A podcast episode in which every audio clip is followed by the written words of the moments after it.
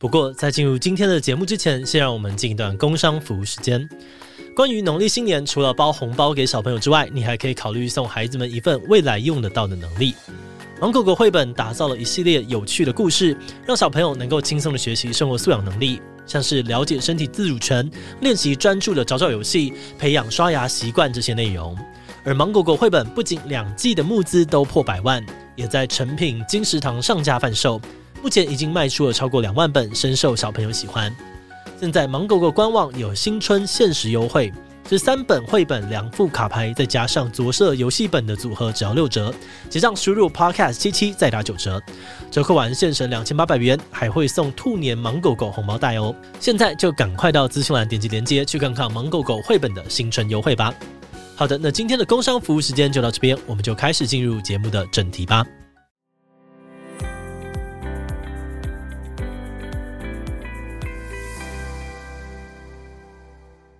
Hello，大家好，我是志奇。那今天的过年特别节目，我们请到的是莱斯，来跟我们一起来聊聊二零二二年的一些年度游戏的回顾。嗨，我们来看看这个排行榜。哎，莱斯跟我们的观众自我介绍一下吧。Hello，大家好，我是莱斯，一个很普通的游戏 YouTuber，然后偶尔有在 Twitch 开开实况这样。OK，好，今天想要来聊这个主题哦，主要就是因为让大家在过年的时候，你知道亲友可能聚在一起啊，就有一些东西可以聊，那我们就可以利用这个难得的长假呢，顺便可能玩玩游戏，或者是呃，你可以去搜寻一些你原本不知道的事情，享受各种游戏大作这样子。好，那这个榜单呢，我看一下我们计划的整理哦，这是哦 TGA 的游戏榜单。为什么会选择 TGA？基本上 TGA 就是号称游戏界奥斯卡。来，是，你对 TGA 熟吗？还行吧，就是从我开始有在做实况，那个时候因为 TGA 是年度游戏大赏，嗯，所以我觉得上面的游戏啊，应该有一定的程度，在实况上效果也会比较好，所以一直有在关心 TGA。后来才发现，它就跟安妮奖一样，安妮奖是动画界的奥斯卡嘛。哦那 TGA 就是游戏界的奥斯卡，对，就是明明有这么多不同的奖，可是这个奖是最重要的。没错。好，那我们来简单的介绍一下 TGA，他是加拿大籍的一个著名的游戏媒体人，就是杰夫·吉斯里，他主办并且主持的一个电子游戏奖项。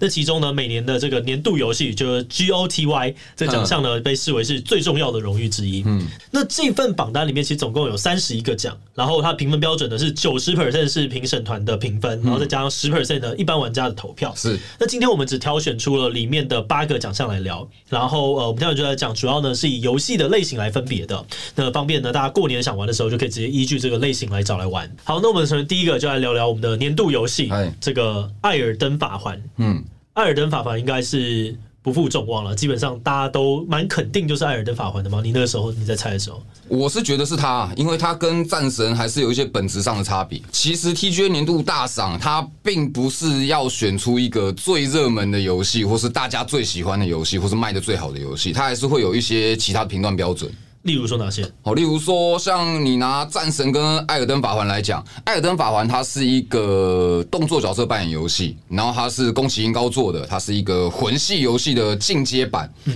它把魂系游戏里面一些原本不够强的要素，例如说开放世界啊，跟探索感，又往上加了一个档次，所以它在整个游戏类型的进步上会比较多一点。那战神它也是一个很棒的游戏，它真心很棒。可是它玩起来，你就会觉得其实跟之前是一模。二零一八的时候，基本上是一模一样的。对，它系统上是一模一样的东西，所以你玩起来，你除了剧情的感受以外，你可能对于其他的部分的感受不会那么明显。当然，它还是有很多其他的进步。毕竟这两支游戏，他们只要有入围的奖项。要么是艾尔登法环，要么是战神，只要有入围，就一定有其中一款得奖。真的，他们实在是太强了。艾尔登这是他得了四个奖，嗯，就是年度最佳游戏、最佳美术设计、最佳游戏指导，还有最佳角色扮演游戏四个。嗯，然后它的特色基本上就是你可以依照你的个人喜好去打造那个角色，然后它是一个完全开放的世界，然后呢就是想办法去战斗、战斗再战斗。嘿，对，所以如果你是很喜欢战斗，然后你有点。被虐倾向的话，基本上可以考虑玩玩这个游戏，也不见得是被虐倾向，真的吗？我觉得是挑战自己，也不是啊。你会不会觉得这个游戏在挑战自己？完全取决于你是什么样能力的人。怎么说？就是如果你是能力比较强一点的人，嗯，那你可能就不会觉得挑战自己哦，就觉得还行，还很简单。没有，因为艾尔登法环它里面有非常多种不同的逃课方式，嗯，你有很多种不同的搭配去制造你的 build，让你的角色变得更强，或是你愿意花很多的时间去塑造你的角色，专门去打一只王，那这只王就会变得很轻松。那其他只王很难打，你可能可以再换一些其他的配装跟方式嘛，嗯，所以。你的能力如何取决于你的手脚技术，还有你的角色的状态。OK，所以你角色状态如果有调整好的话，你其实打起来不会觉得很困难。你自己喜欢艾尔登吗？蛮喜欢的啊。啊你那时候有全破啊？没有，没有。我大概就是玩到第一个石像鬼，然后好不容易把戒指打掉之后，我就觉得累了。那因为那个沉浸感太强了，在打的时候你要非常的专注，嗯、然后三不五时就会来偷袭啊，或者是你在面对那些敌手的时候，你会真的觉得他们很强大。嗯、呃，有一个评论我觉得讲蛮好，就是说打艾尔登或打魂系啦，就是它真正的乐趣在于说，你提升的不是这个角色，而是你自己成长了，你会变强，然后之后呢，你打赢了这个王，所以那个成就感是玩这个游戏一个很大的乐趣。对，他经验值那个讲法是经验值不是累积在角色身上，对，是累积在玩家身上。没错，你的手会越来越强啊，然后之后你看东西，哦，他他要用这招了，赶快要开始闪之类的。可是我觉得艾尔登法环它的另外一个不一定是每个人，就对我来讲，就是他其实他把剧情藏得太深了，嗯嗯，所以导致我在一开始要玩这个游戏的时候，再加上因为他的作家嘛，就是写剧情的，嘿嘿嘿是。这个《冰与火之歌》的作者，对，所以他会把很多事情藏的用了比较深的词汇，或者是藏在很多角色身上，所以我有的时候会有点不知道我到底在干嘛。那这件事情可能是大家玩完艾尔登之后，你可以去体会到的。艾尔登跟战神最大的差别，战神它是年度的叙事得奖嘛？对，因为战神的叙事真的很强，没错。可是艾尔登它的叙事方法不一样。它是给你一个真的很完整、很完整的世界观，嗯，然后在这些世界观，它可能在某一个装备的内容叙述，对，或是某一个地上的小纸条，或者是人物突然跟你讲什么话，对对对对对。艾尔登的好玩的地方是在于，你可以从不同的 YouTuber 或者是不同的资料上面去理解这一个世界，那每个人理解的也不一样，可是它的。世界观架构架的是很严谨的，嗯，所以我觉得两种阅读的方式不一样。那所以说，艾尔登的故事性强不强？很强，可是它的叙事感就不是一般人能够。对，就是你要花时间。对对对。所以艾尔登某种程度，它是一个真的要投入大量的时间在里面的游戏，所以呢，蛮适合廉价的。如果大家在廉价的时候想要体验看看的话，欢迎玩玩看艾尔登法环。对，你廉价的时候，大概可以玩个前三十趴吧。Okay. 那个十天廉价。哦，真的 要玩超级久的。好，那再来呢？我们的最佳叙事就是《战神：诸神黄昏》。《战神：诸神黄昏》这是得了六个奖，我蛮开心的。还有最佳剧情、最佳演出、最佳动作冒险，然后最佳无障碍创新、最佳游戏音乐，还有最佳音效设计。嗯，它基本上是一个解谜冒险游戏。你在过程当中，你要去解一大堆呃，想办法就走到那个那个敌人面前啦，然后或者是破除一些障碍，然后去透过呃，算是。物件跟物件之间的连接，然后去解开一个迷宫。战神的解谜在前一座，它比较偏向一些找细节、找东西的解谜，它会做的比较多。然后在诸神黄昏这一座，它有比较多的逻辑解谜，例如说你要从哪边去打开一个机关，让那个机关，例如说水车会动，然后去开启你的水门这样子。那因为战神这一个 IP，它从很久很久很久以前，对，它就是解谜游戏，它只是在前作。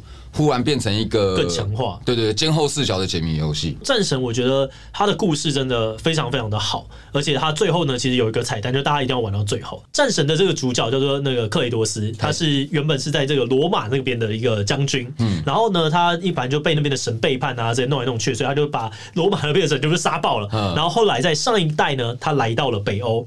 结果原本只是想要退休，然后跟一个妻子叫劳菲生了一个儿子，然后生了儿子之后呢，就开始体验的是他父子之间的一些情感。然后到这边呢，因为他在第一代跟第二代，我觉得他是一开始其实就已经想好，就是要做二到三部曲。嘿，那所以你会在这一代里面玩到前面非常多的一些梗啊，或者是一些伏笔，把它破完。所以如果你很想要玩这一代的话，我会真的建议你必须要把前面玩完，嗯，不然那个叙事的张力会有点点可惜。我觉得如果你没有要先玩一代。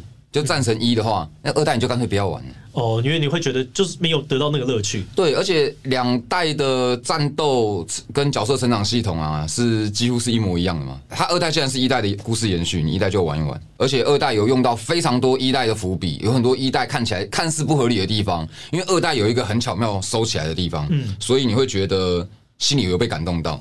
可是因为。他们原本还是要做三部曲嘛，然后我们把它硬收成两部曲，所以后面有一点点急啊。再有一些环节，你会觉得它的气势没有那么磅礴，就觉得可惜，可惜。对，可是我也能够理解，在商业上面，他不能还能够再做第三个，因为这个游戏系统已经定在那边了。嗯，如果还要再做第三个，那你会在可能。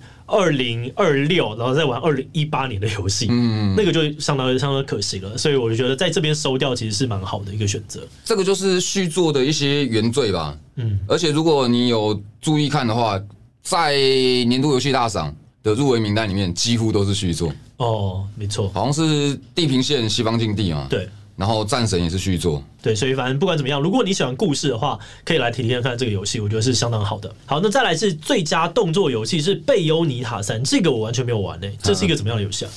它就是一个动作游戏，它是任天堂白金工作室做《尼尔：自动人形》的一家。嗯、一般如果没有很常打电动的人，他可能对这次游戏也不会有什么太多的感觉。尤其这次游戏它又在任天堂上面独占，所以它的画面表现上绝对哦，绝对是比不上其他的三 A 大。因为它的硬体就是有有差别哦。我刚刚讲的画面表现是指画质啊，跟解析度那一些。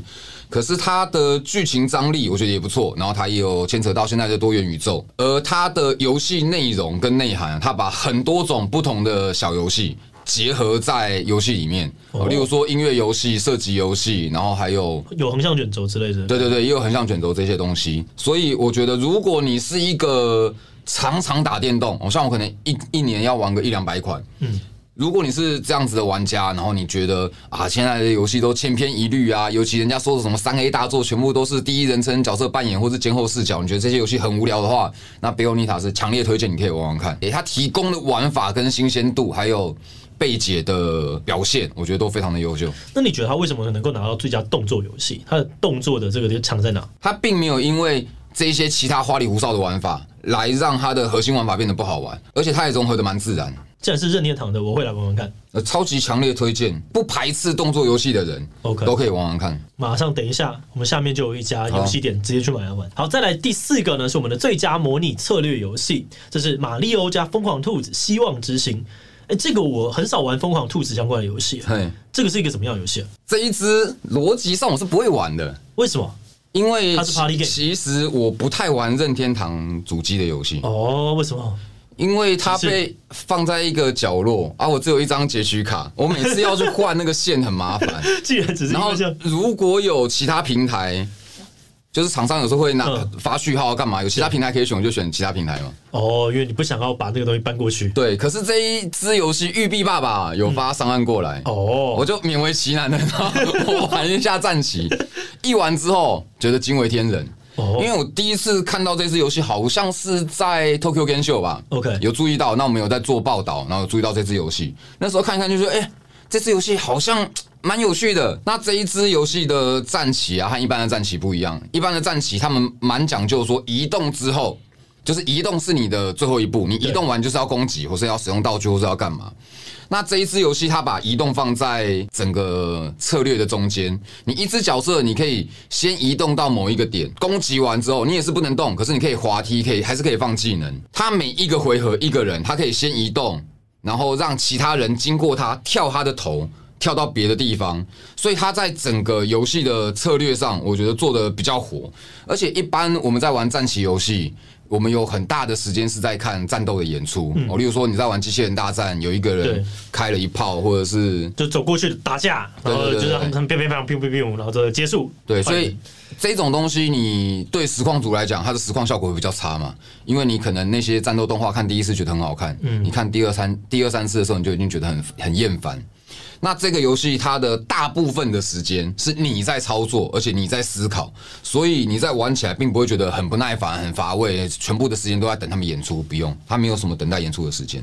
那你觉得这个适合的年龄是高的还是低的？全部，全部。任系的游戏的特色就在这边。了解，那它是一个可以多人一起混混玩的游戏？不行，不行，它是一个人玩的。嗯啊，那就可惜了，不能够在过年的时候大家聚在一起玩。但是你也可以过年的时候就好好玩这个，不要理你的亲戚朋友，可能也不错。好，那如果你有很多的亲戚朋友会要一起玩的话，你可以来看看接下来这个游戏，就是最佳多人游戏，这是《斯普拉顿三》。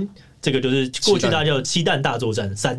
就我的理解，虽然我没有玩啊，可是它就不是一个专门在打架的游戏。嗯，它的目的是让一个场地地上全部都射满你的你的颜色。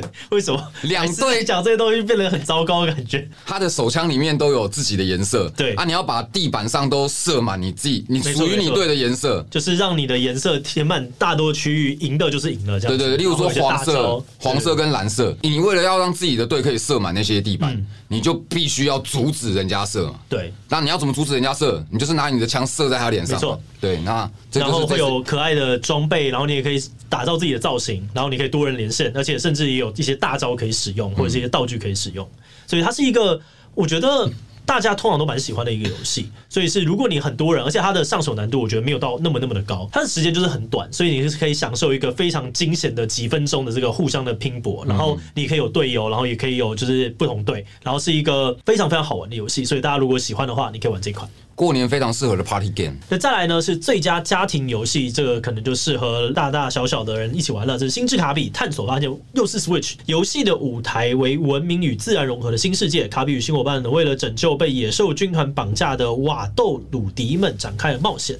其实我小时候有玩卡比，但这一次我就没有玩。然后呃，这边呢它有些特色，可能就包含了它是首次的三 D 的动作解谜。那它的关卡非常的丰富，然后解谜不会很难。你自己喜欢解谜游戏吗？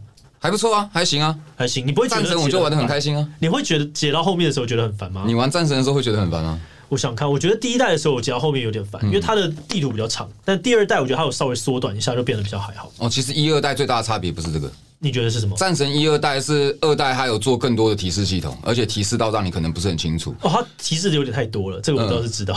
哦，它你如果觉得它提示太多，就是你解太慢了。哦，真的吗？对啊，你解快一点，它就不会提示你啊。你要站在那边发呆了一段时间之后，你的儿子或是命名者才会告诉你说要怎么解啊？你要干嘛？哎，你看看什么东西？你如果不要他提示那么多，你就解快一点嘛。啊，对不起，我比较废，就是一个基础玩家嘛，我就是基础玩家。我我觉得一个解谜东西会不会烦？其实有时候看他是谜题怎么做，做设计你也知道，有的时候你可以用视觉去引导人家看很多方向，去让人家去发掘说那个谜题在哪边。到时候大家可以看一看，如果你有玩过这个游戏的时候，也可以在下面留言告诉我们，跟大家分享一下。那里面还有一些新的能力啊，像是塞满嘴会变形，吸进什么呢就可以变什么样子。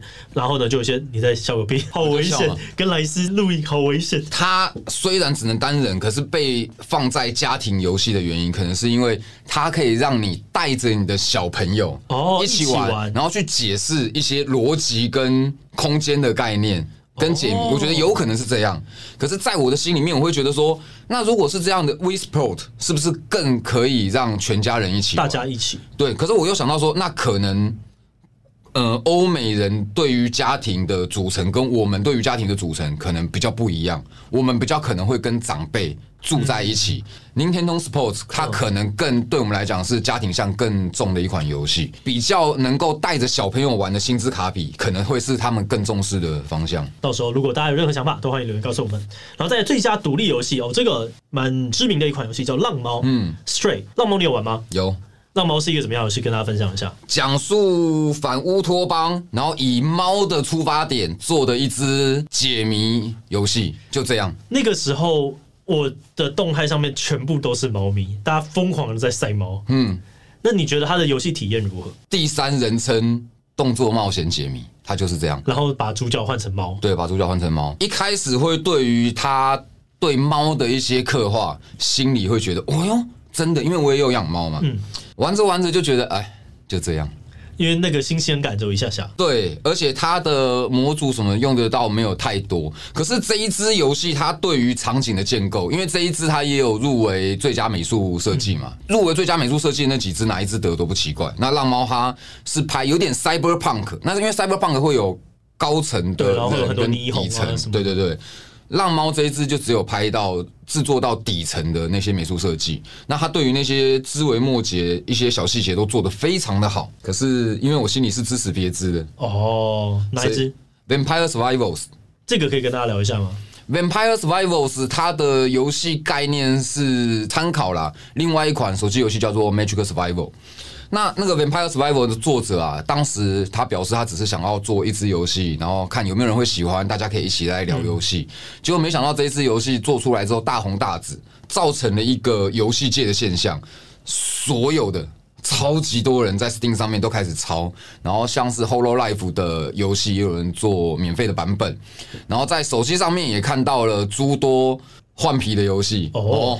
很接近也是啦，那我会讲换皮是，它是完全的把 Vampire Survival 的游戏形式跟技能的表现方式全抄，它只有把名字跟样式换掉而已。那 Vampire Survival 它是什么样的一个游戏？它是一个 Roguelite 类型的游戏，你一开始就只有一个角色，然后你就在场上走，每一次打怪，它会有机会掉一个宝石，那吃了宝石之后，你的经验值会提升，然后慢慢的提升等级，每一次提升等级，你都可以取得到。一种武器或是一种被动能力，那你总共可以拿到六种武器跟六种被动能力。那这些东西因为有一些重复性的组合，你一定是有一个最佳解，可是你不一定可以拿到最佳解，所以它在你每一次重来的时候，那个毒性是有点有点高的。我有几个朋友，包含我自己啊，就觉得哎，那是这么无聊的游戏到底哪里好玩？一玩下去六七八个小时跑不掉。然后最近又有出了一个 DLC。那它造成了，我觉得有改变到游戏目前环境的现象。我心中就是觉得它就是一个最佳独立游戏。你要以这样子的角度去看的话，它是最佳的嘛？可是如果你要论一些开发性、启发性什么的话，就确实轮不到它。不管怎么样，大家也可以去看看这些游戏。那再来是未来最期待游戏哦，这个跟我是一样的。这个是《萨尔达传说：王国之泪》。那其实还有些其他的入围啊，像《星空》，然后《太空战士十六》、《最终幻想十六》，然后《恶灵古堡四》重置版，还有《霍格华兹的传承》。嗯，你有在期待《萨尔达传说》？因为你有没有玩？我有玩一代，你有玩一代？我有玩一代啊，那时候还没有被摆到边边，所以你就玩了。对，而且因为我的 Switch 是观众送我的，OK。他要求我一定要玩这一支，他就说我一定会喜欢。嗯，那你喜欢吗？我觉得它是很棒的游戏。你要讲喜欢，当然是喜欢，可是我绝对没有像大家喜欢的那样。就我觉得它有一些很特别的东西，例如说你在地上你可以生一个火，然后你可以拿那个呃那个呃降落伞啊，就是像对类似降落伞的东西，然后在火上面你就会有热气上升。它的物理现象做的很细致。对啊，可是他的战斗方面，因为我个人会比较喜欢玩战斗层面的东西。哦，他战斗的确是单纯了一点，而且他的怪物种类非常的少，就真的是。嗯，然后你能够，呃，就大家可能想要开放世界，你会觉得它的组合是很多元、非常丰富的，但是在萨尔达里面到。没有那么强调这一件事情，嗯，所以你的不管是你的装备也好，或者是呃你整个人的素质的调整也好，并没有像艾尔登法环一样那么的、嗯、那么的丰富。萨尔达传说它有很多很深刻细节的战斗技巧，嗯，可是盾板啊，然后。哦，不止不止，他们有非常细节，甚至是利用一些设计上的逻辑去达成的一些动作。可是你不需要用到那些技巧，你就可以顺利通关，所以一般玩家也不会去用。所以我们会理解成说，他的战斗会比较单纯一点。好，那这个其实我自己也期待，阿弟也很期待。像我还一直要求说，拜托这个出的时候，拜托发个工商给我，或者是送个通关礼物给我，我一定会帮他分享。因为萨尔达毕竟这边两三小时都吃上去了，这个还是一个蛮棒的回忆。我觉得从小到大都有。同一款游戏的陪伴是一个非常有趣的事情，所以如果大家呢喜欢《萨尔达传说》的，也是可以好好的期待一下。明年总算要上市，我好奇哦，你会觉得《萨尔达传说》延后到明年是因为不想要今年的 GOTY 被拿走吗？我刚刚有没有要要讲这件事情？你觉得是吗？我觉得是啊，你觉得是？我觉得没有，因为他是在二月初的时候，嗯，《艾尔登法环》一出，他过没两三天就宣布延期。我觉得有一个可能是他们。可能觉得他们还没有准备好这支游戏，可是这是一个非常大胆的猜测，因为其实任系游戏并没有真的很长延期，对，所以他们一延期，我觉得就是战术考量。那这个战术考量，我觉得也没有什么问题啊，也没有什么问题，反正瞎猜瞎猜，不在完全是对，完全是瞎猜啊，完全的对。但是这种彼此之间竞争的感觉还是蛮有趣的，嗯，对对对。但不管怎么样，都是一个大作，我们就相当的期待。我觉得太空战士十六，我还是会想要玩的，啊，当然会啊，对对对对，就是要怎么说。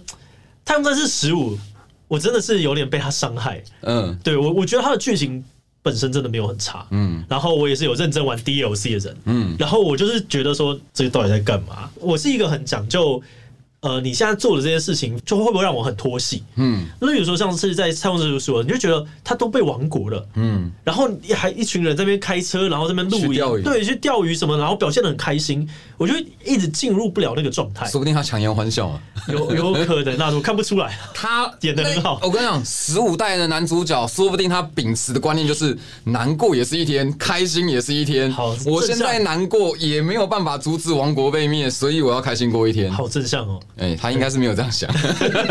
但总之，我觉得在那边非常非常的出戏，嗯，因为他的节奏设计真的有点问题，对，就打到最后就哎。欸怎么怎么突然就结束了？发生发生什么事情？所以就受到严重的伤害。然后那个时候我在战神，因为战神的支线也是比较多，嗯，然后我就有点紧张，说我会不会就不然解支线解一解，就突然不知道就是觉得说这是在干嘛？可我觉得战神他那时候有一个地方做的很好，就是他在解支线的时候，他儿子有一段他会生气嘛，他会说就是你都不信任我啊，怎么样？然后那边吵架，然后密米尔就问他说。你有没有想过，就是在诸神黄昏的这个时候，为什么他爸爸还就是一直陪他那边走来走去？然后我喜欢的一那一段是一模一样。我觉得这段真的是超重哎。然后他就说，他只是想要好好的陪着你，对，在这个最后的时刻，然后就觉得他解决了所有为什么这两个人要跑去解支线的原因。嗯，这个真的很细节，但很棒。在沙漠那一边，空中有一个，对对对对对，有两个很大的水母。对，水母啦，那是水母没错。对对对，所以我觉得他就是在一些。很少的地方的刻画，然后会让你很深刻，所以你会更想要去好好的听这些故事。对对，这个很厉害的一个叙事的方式。我我要帮 Final Fantasy 讲一下话。好，我觉得他就是一群很厉害的人，跟一间很有钱的公司在做的游戏。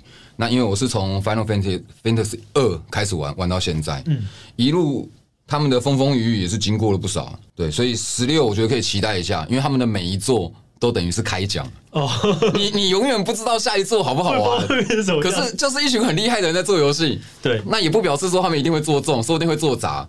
那也是没关系嘛，就等他们开奖啊。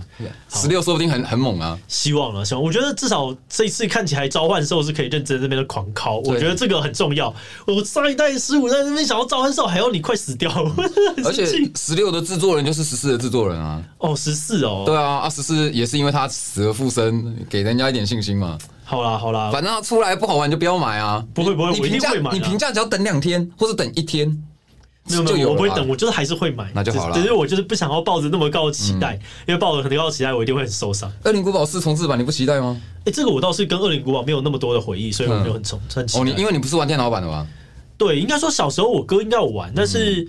我那个时候对恐怖的事情没有特别的喜好，嗯、所以我就没有玩下去这样子。电脑版可以装 mod 的，对 mod 就是可以改啦，就是改一下把衣服脱光，好可怕！这个我们的格家欢乐到时候要被黄标，两个黄标仔来这边，果然注定要黄标。我我黄标绝对是没有你多的。这哦，这这倒应该是真的了。